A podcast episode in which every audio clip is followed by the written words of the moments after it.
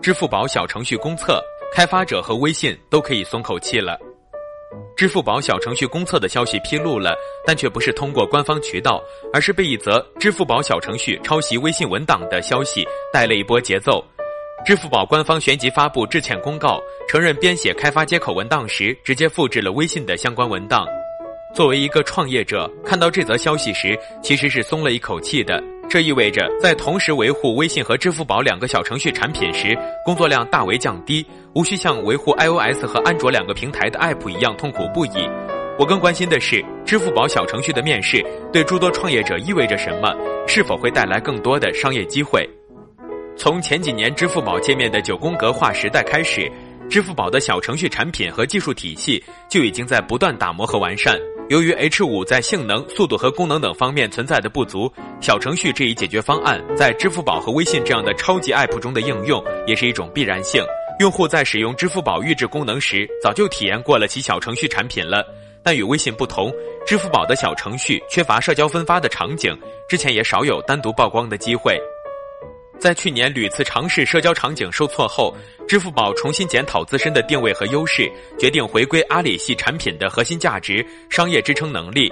具体到支付宝和蚂蚁金服，这些能力包括技术产品、支付宝小程序、运营产品生活号和移动端基础技术能力 （MPaaS）。为商业赋能是阿里系产品多年来发展的基础。回归商业配套设施的搭建有所不为，不过多介入具体业务是当下蚂蚁金服的定位。而以上四个场景是蚂蚁金服多年来积累的优势所在，无论与政企的合作关系，还是相关服务、技术、产品逻辑的梳理和沉淀，都使得支付宝小程序的介入是对最后一公里的增强。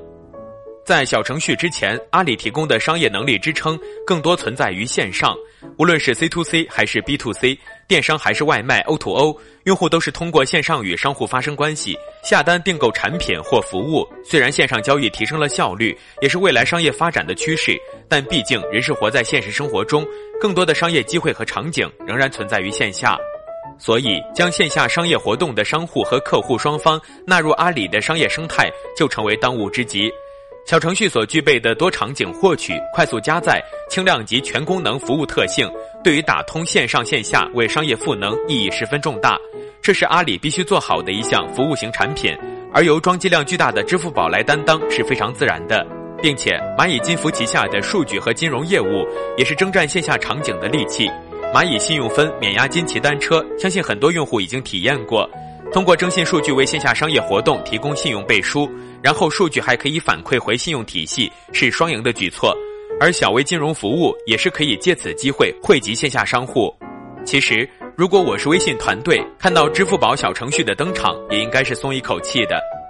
在去年的这个时间，我写过一篇《微信应用号这趟浑水》，互联网创业者到底要不要汤？其中的结论是。微信期待小程序开发者拓展电商及线下应用场景，在线上，微信并不会对小程序进行流量倾斜，甚至会严格控制各种营销和传播动作，因此并不存在所谓的微信小程序红利。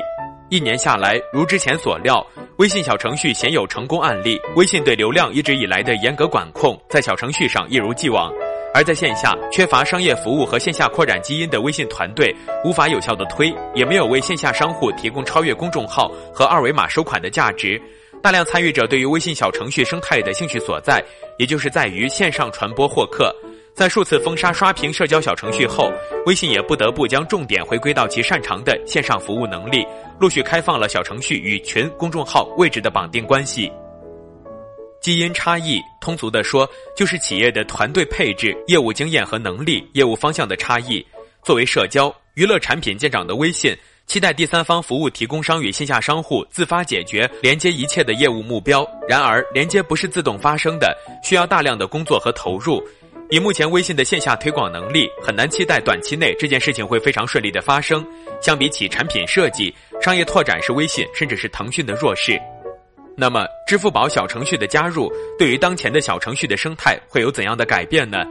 前面提到，支付宝公测后聚焦的首先是之前熟悉和合作关系存在的四大行业，打造成功案例，打磨产品技术和商务，是这个阶段支付宝小程序在做的事情。商业支撑能力是非常复杂和严肃的事情，事关合作伙伴的生死问题。在这方面，对于阿里这种做商业生态的老炮，我会更有信心一些。